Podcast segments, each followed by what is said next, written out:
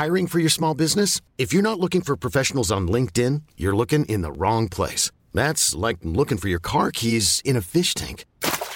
LinkedIn helps you hire professionals you can't find anywhere else, even those who aren't actively searching for a new job but might be open to the perfect role. In a given month, over 70% of LinkedIn users don't even visit other leading job sites. So start looking in the right place. With LinkedIn, you can hire professionals like a professional. Post your free job on linkedin.com slash achieve today.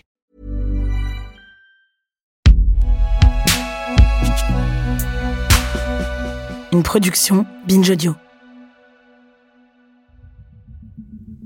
Attention, certains événements décrits sont choquants par leur violence. Ici, on noie les Algériens. Les archives oubliées du 17 octobre 1961. Épisode 1. Tu vois, dix- Là, on voit, c'est marqué sur le carton. Ouais, 17 17 octobre 61. Bon, bah tu vois, il y a déjà des cassettes là. On va regarder.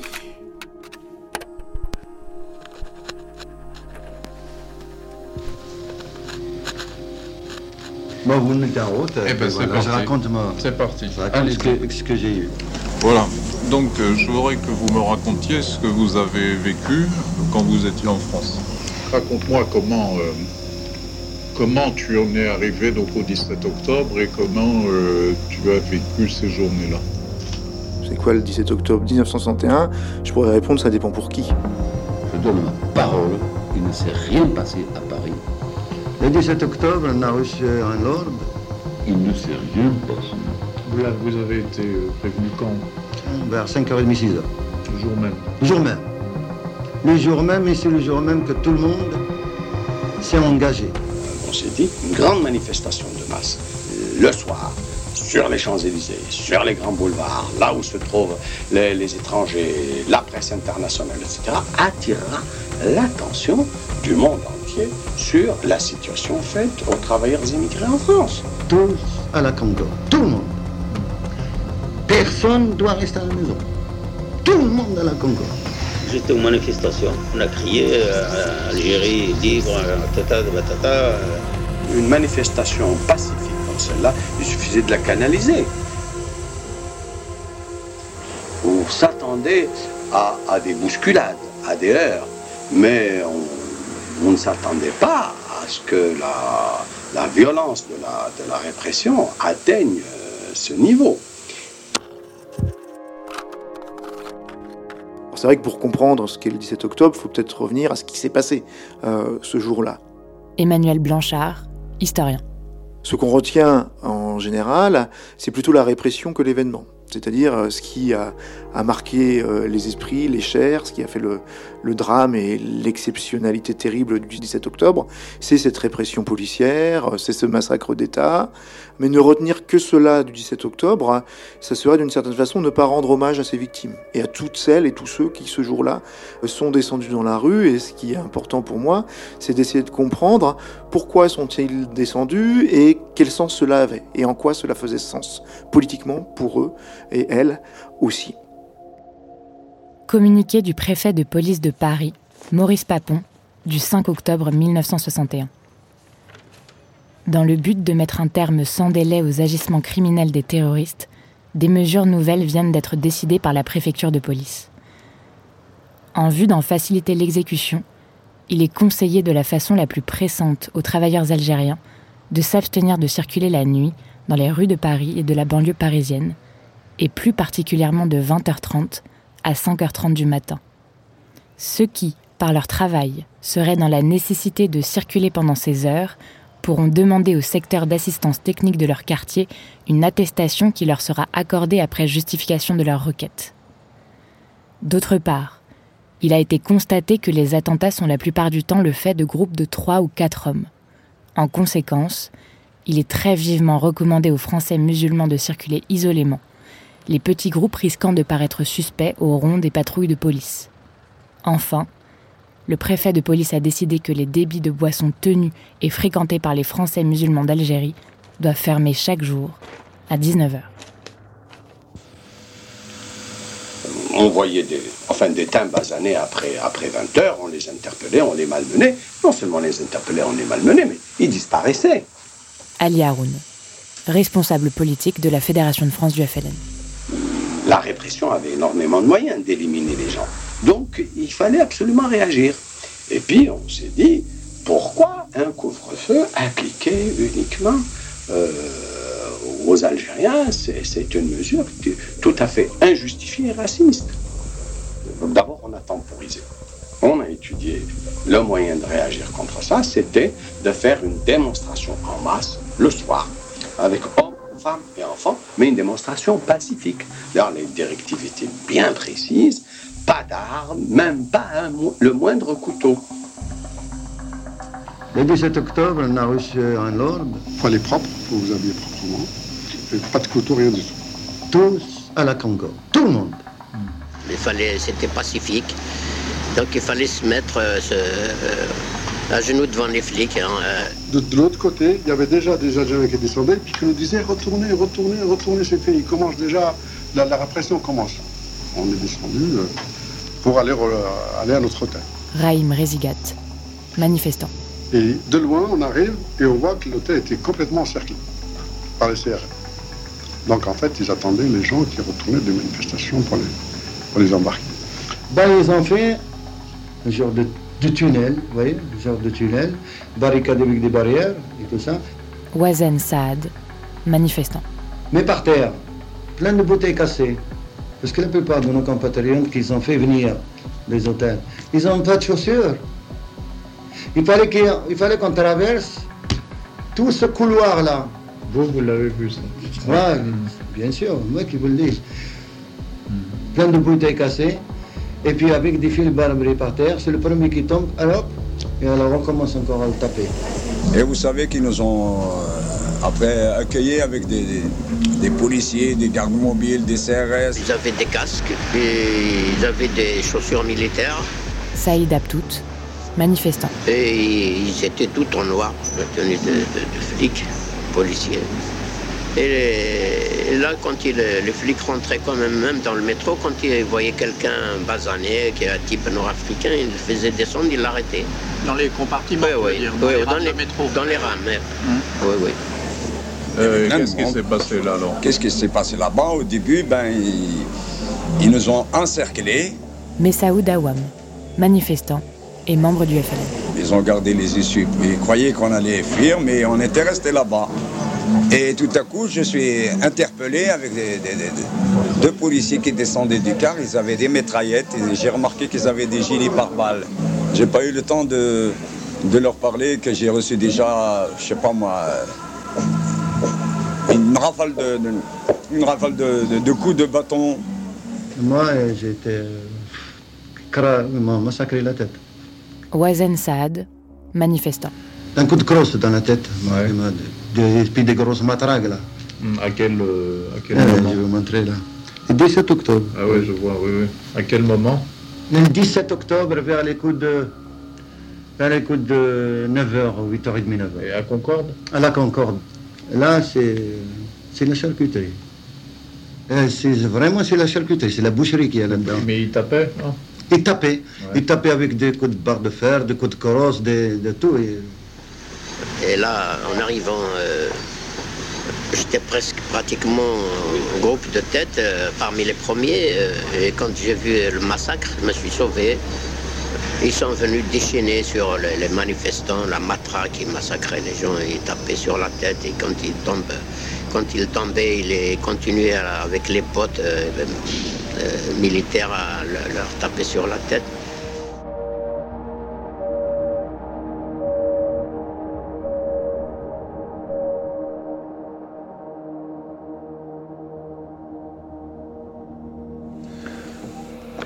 J'aurais voulu ton témoignage sur euh, ce que tu as pu voir et ce que tu as pu apprendre concernant les événements d'octobre 1961 et ce qui s'est produit durant cette période-là. Paul Rousseau, syndicaliste policier.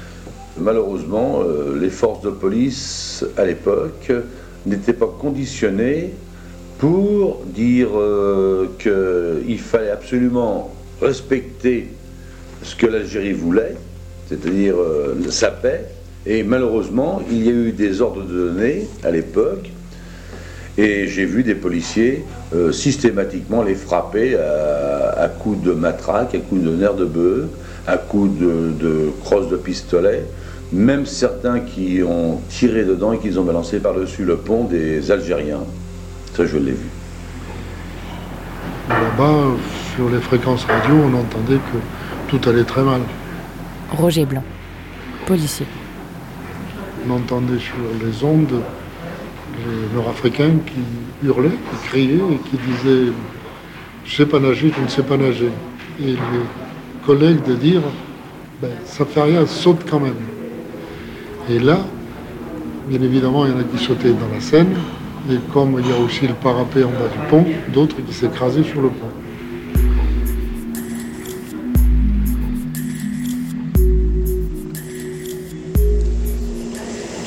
Quand j'ai vu la scène, alors j'ai compris que c'était pour nous, nous tuer, nous jeter à l'eau comme les autres.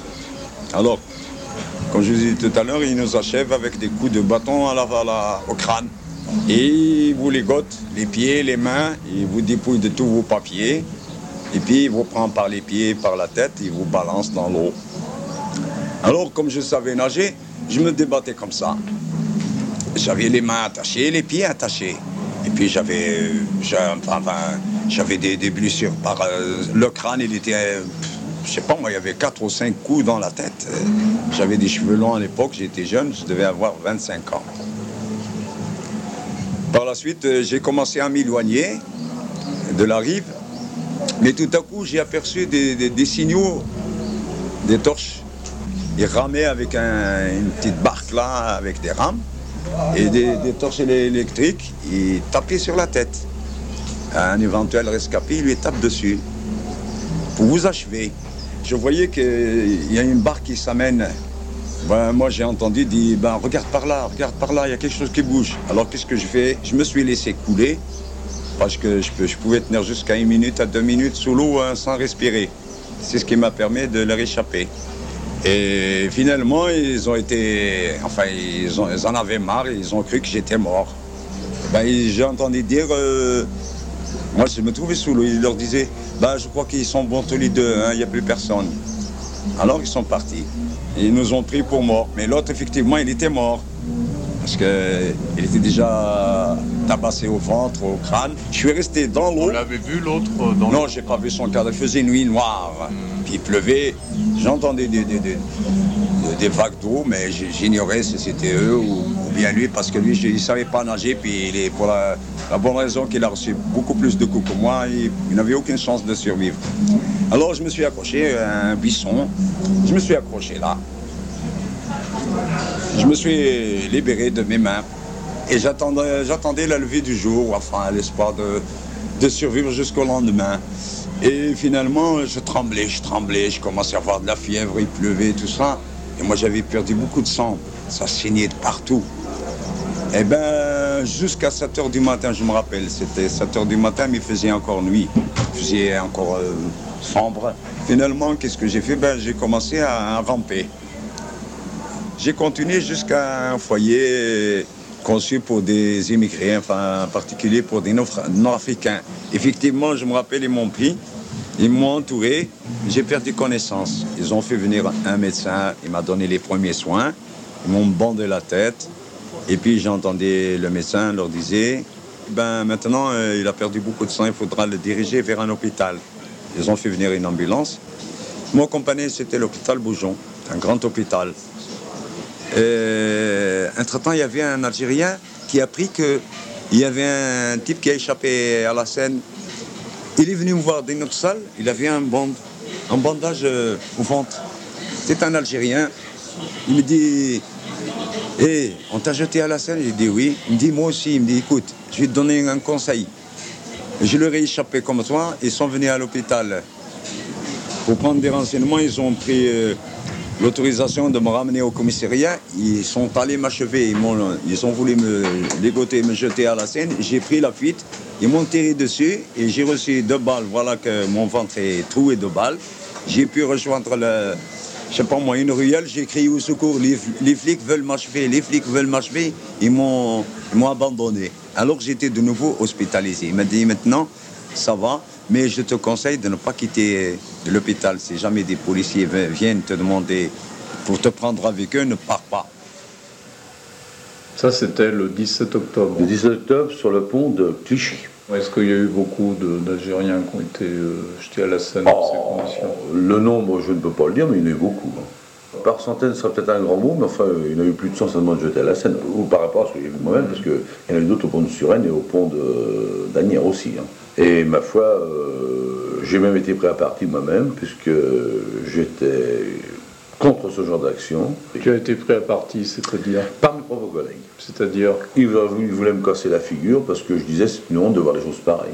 On a prétendu que c'était les Algériens qui avaient tiré sur les policiers, c'est pour la raison pour laquelle les policiers les ont jetés par le subord. C'est ce qui a été dit euh, par les autor- certaines autorités. Mais en réalité, je pense que justement pour se débarrasser de gens qui avaient été exterminés pratiquement, si on peut dire ça, enfin tués, eh bien je pense que c'était, en les mettant à la scène, le coup on les emmenait, ça, nettoyait le, le crime, euh, disons, du moment.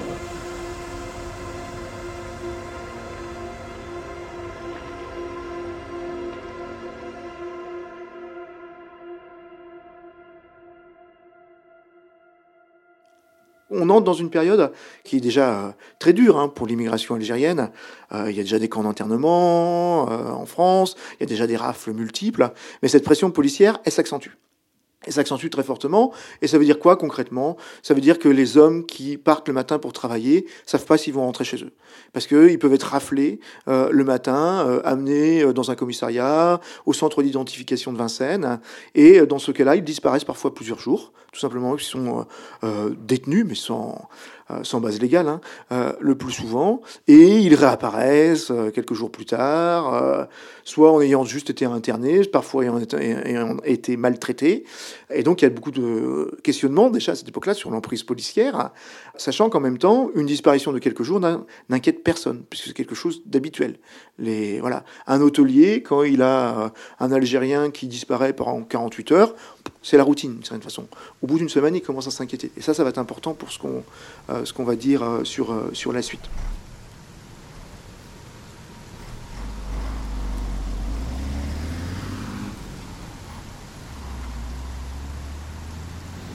un soir, vers 5 heures, on a vu arriver un sergent qui nous dit euh, il y a un truc important en bas. Gérard Grange, infirmier militaire. On se retrouve en bas, dans la cour. Il fallait avoir le casque lourd et la tenue du combat. Voilà, c'est tout. Alors, il y a un type, je ne sais pas qui c'était, qui nous dit, un gradé qui nous dit il y a une sale histoire, il se passe un, un truc très grave. Il faut que vous soyez sérieux. Alors, on a, pris des, types sérieux. Donc, on est parti avec notre casque lourd vers 6 heures du soir, dans un camion militaire. Et moi, je ne connaissais pas Paris du tout. J'arrivais de Marseille. Donc, je ne savais pas où on allait. Et il y avait des types qui connaissaient mieux Paris qui m'ont dit c'est drôle, on arrive vers le palais de la porte de Versailles. Et à ce moment-là, quand on est arrivé, on a vu des, projecteurs et puis on a vu des gendarmes mobiles. Et une ambiance effroyable. Enfin, C'était tendu. Et on nous a fait descendre et on nous a dit maintenant, vous allez dans telle salle. On arrive dans une espèce de hangar. Et on nous a dit voilà, il y a eu des rafles, il y a des Algériens, il faut leur donner à manger. Alors, dans un premier temps, moi, j'ai commencé à faire des sandwichs. Pointe à la ligne. Des sandwichs, des sandwichs, des sandwichs. Et à un moment donné, dans la soirée, il y a des copains qui arrivent très blêmes en me disant Tu sais que c'est dégueulasse ce qui se passe. Viens voir. Je lâche mes sandwichs. Et je vais voir par une espèce de hublot. Et là, j'ai vu l'arrivée du comité d'accueil avec les bus de la RATP, là. Et on a vu des types qui passaient devant une vingtaine de, de bonhommes, en civil d'ailleurs, tous en civil, qui avaient des planches à la main et qui tapaient et sur la tête et, et puis dans les parties des types. Les types étaient tous ensanglantés. Et c'était affreux. Enfin, ça hurlait. Puis on n'était pas prêt à ça. Tout d'un coup, j'étais plongé dans un, dans un autre monde. D'un coup. Quand on est arrivé dans le, dans le palais des sports même à l'intérieur. Isidore Lifshitz, appelé au service de santé des armées. Bon, il y avait là, je pense, à peu près 8000 personnes. Et un poids absolument indescriptible, et des gens qui, criaient. La première impression était une impression euh, abominable. Pour moi, elle l'était d'autant plus que, bon, je, suis un enfant de la guerre, je, suis, né en 35, euh, j'ai vu les gendarmes faire des rafles.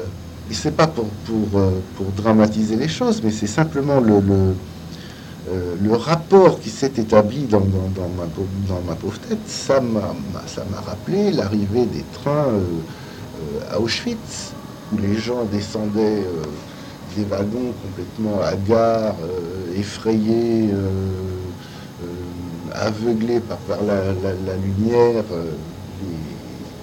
casques qui brillaient et les aboiements des chiens. Et sur le coup, 5 heures, on nous a re-embarqués. La différence, c'est que là, on a été affecté dans les palais d'exposition, où on avait mis les types par 100 parqués avec des, barrières de, pour, les manifestations. Voilà. Il y avait le monde de fou. Ça sentait affreusement mauvais. Les types se faisaient dessus. Donc ça devenait odieux, sale, enfin, c'était cœur, quoi, si vous voulez. Et quand il y en a qui criaient trop fort sur les barrières, qui s'accrochaient aux barrières, vous avez des flics qui tapaient à coups de ceinturon. Ça, je l'ai vu de mes yeux. Et nous avons comme ça vécu encore toute une nuit. Et on nous avait dit, on liquide tout l'amphithéâtre parce qu'il y a Ray Charles qui doit chanter. Et alors, il ne fallait pas qu'il fasse de bruit. Donc, dès qu'il y avait le moindre bruit, ça tapait. Ça, je l'ai vu aussi. Et alors, ça a duré, ça a duré, ça a duré, ça a duré. Et puis, ni à manger ni à boire pendant trois jours. Rien. C'était vraiment une catastrophe. Une catastrophe. Ali Germani, manifestant. On croyait tous mourir, alors euh, on attendait notre tour. C'est vraiment malheureux, malheureux, malheureux, malheureux. Et à un moment donné, j'avais un capitaine, je ne sais pas le nom bien entendu, il était vert. C'est horrible. Suivez-moi. Alors, on l'a suivi. On ne savait pas où on allait, on n'y comprenait rien, on ne comprenait rien de tout ce qui se passait. Et nous amenait dans une espèce de, local à balai, là, vous savez, de. Oui. Enfin, bon, je sais pas quoi, pour, mettre les poubelles, quoi. Il ouvre la porte, il y avait neuf morts. C'est la première fois dans ma vie que je voyais mort. Il faut comprendre aussi l'état d'esprit, là. J'ai vu neuf types allongés par terre qui étaient morts. Alors, évidemment, le type a dégobillé, le capitaine, en sortant, en disant c'est une honte, c'est horrible. Et puis au bout de là, au bout de trois jours, ils nous ont changé. Ils nous ont emmenés à Vincennes. Et puis on est resté là. Il n'y a pas, il a pas de soins, il n'y a pas de médecin, il n'y a rien du tout. Hein. C'est le Dieu seulement qui. Vraiment, je vous dis, vraiment, vraiment une catastrophe. Ah Et ensuite, euh, un beau jour, Un matin, ils nous ont Allez, debout Allez, tout le monde debout Vers euh, une heure du matin, comme ça. on a dit Ça y est, on nous relâché peut-être. Mais c'était pas du tout ça. Et quand on est sorti dehors, oh là là, on a vu la chaîne des camions militaires. Allez, montez dans les camions ils nous ont emmenés dans les camions militaires. On ne sait toujours pas où on doit aller.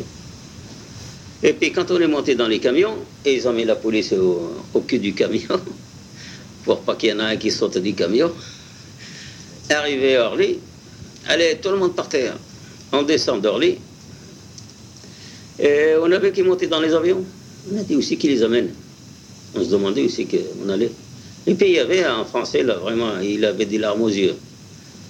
Il m'a dit, il vous envoie chez vous, en Algérie on était entouré de fils barborés d'au moins d'un mètre cinquante de haut.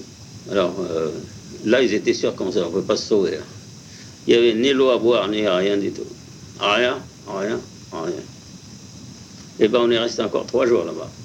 Alors, euh, ils nous emmènent dans les camions. Et alors, euh, de Telagma jusqu'à Akbou, euh, il y a un trotte. Alors, ils ont, on a fait une escale à Sétif. On était fatigués, alors on était bousculés. ils prenaient les virages comme des fous. On montait l'un sur l'autre, on se donnait des coups de tête derrière. C'est inimaginable, inimaginable, inimaginable. On est arrivé à la prison d'Akbou.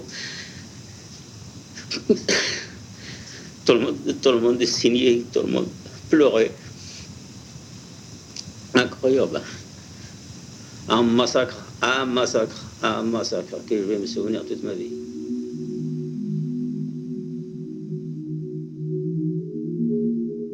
Euh, le lendemain, euh, le commissaire euh, Danière, le commissaire Mézières, redonne des bidules à ces hommes parce que les bidules sont cassés. un bidule, c'est un manche de pioche. Et donc, vous imaginez la, force de frappe pour avoir cassé des bidules. Et donc là, ce qui s'organise, c'est la plus grande rafle euh, de l'après-seconde guerre mondiale à Paris, puisque 12 000 personnes sont arrêtées ce soir-là. 12 000 personnes sont arrêtées et internées. Tous les lieux euh, possibles et imaginables sont, réquisitionnés. Et donc ça nous prouve là que l'intention est là euh, de rafler et d'interner pour mettre en scène les expulsions. Et on va avoir dans les jours suivants, effectivement, un pont aérien, quelques vols qui vont être mis en place. Et là où il y a tous les journalistes qui sont là euh, pour filmer euh, les départs et montrer, regardez comme ces personnes sont bien traitées, on se contente juste de les renvoyer en Algérie parce qu'elles n'ont rien à faire là.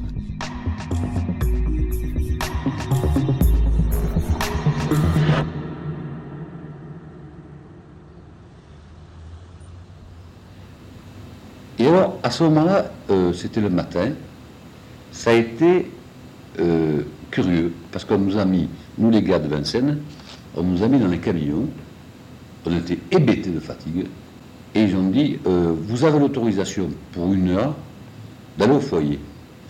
Et à ce moment-là, ils ont mis la télé du foyer, et on a vu Roger Frey. Et Roger Frey a dit, il ne s'est rien passé, je donne ma parole, il ne s'est rien passé à Paris hier et avant-hier. Puis sans explication, on a dit maintenant vous remontez dans les camions. À Vincennes, ils nous ont dit allez prendre une douche, vous aurez droit à une permission exceptionnelle à partir de 6 heures. J'ai pris le métro et je suis à la porte de Montreuil, chez mon oncle. Alors je suis arrivé chez lui, j'étais assez excité, il faut dire. Et je lui ai dit voilà, je viens de vivre des horreurs, enfin tu peux pas savoir ce qui s'est passé, etc. Bon. Alors mon oncle m'a dit, mais mon petit, tu es, tu es un peu énervé, hein tu es un peu excité. Hein D'ailleurs, à la télévision, on dit, tu, exagères. C'est pas vrai, regarde. On vient d'entendre le ministre. Il s'est rien passé, bon. Et tout d'un coup, je me suis rendu compte qu'on ne me croyait pas. Mon propre oncle, un type remarquable, hein Et si mon oncle ne me croit pas, qui va me croire?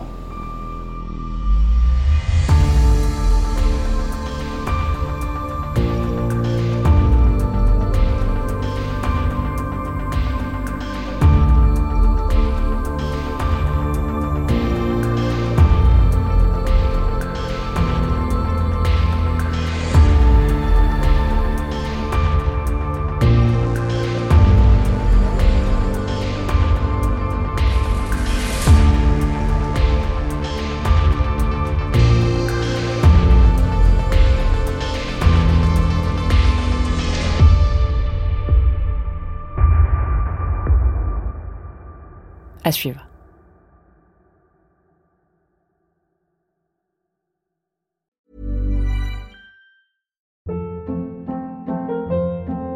Hold up. What was that? Boring. No flavor. That was as bad as those leftovers you ate all week. Kiki Palmer here, and it's time to say hello to something fresh and guilt-free. Hello Fresh. Jazz up dinner with pecan-crusted chicken or garlic butter shrimp scampi. Now that's music to my mouth. Hello Fresh. Let's get this dinner party started. Discover all the delicious possibilities at hellofresh.com.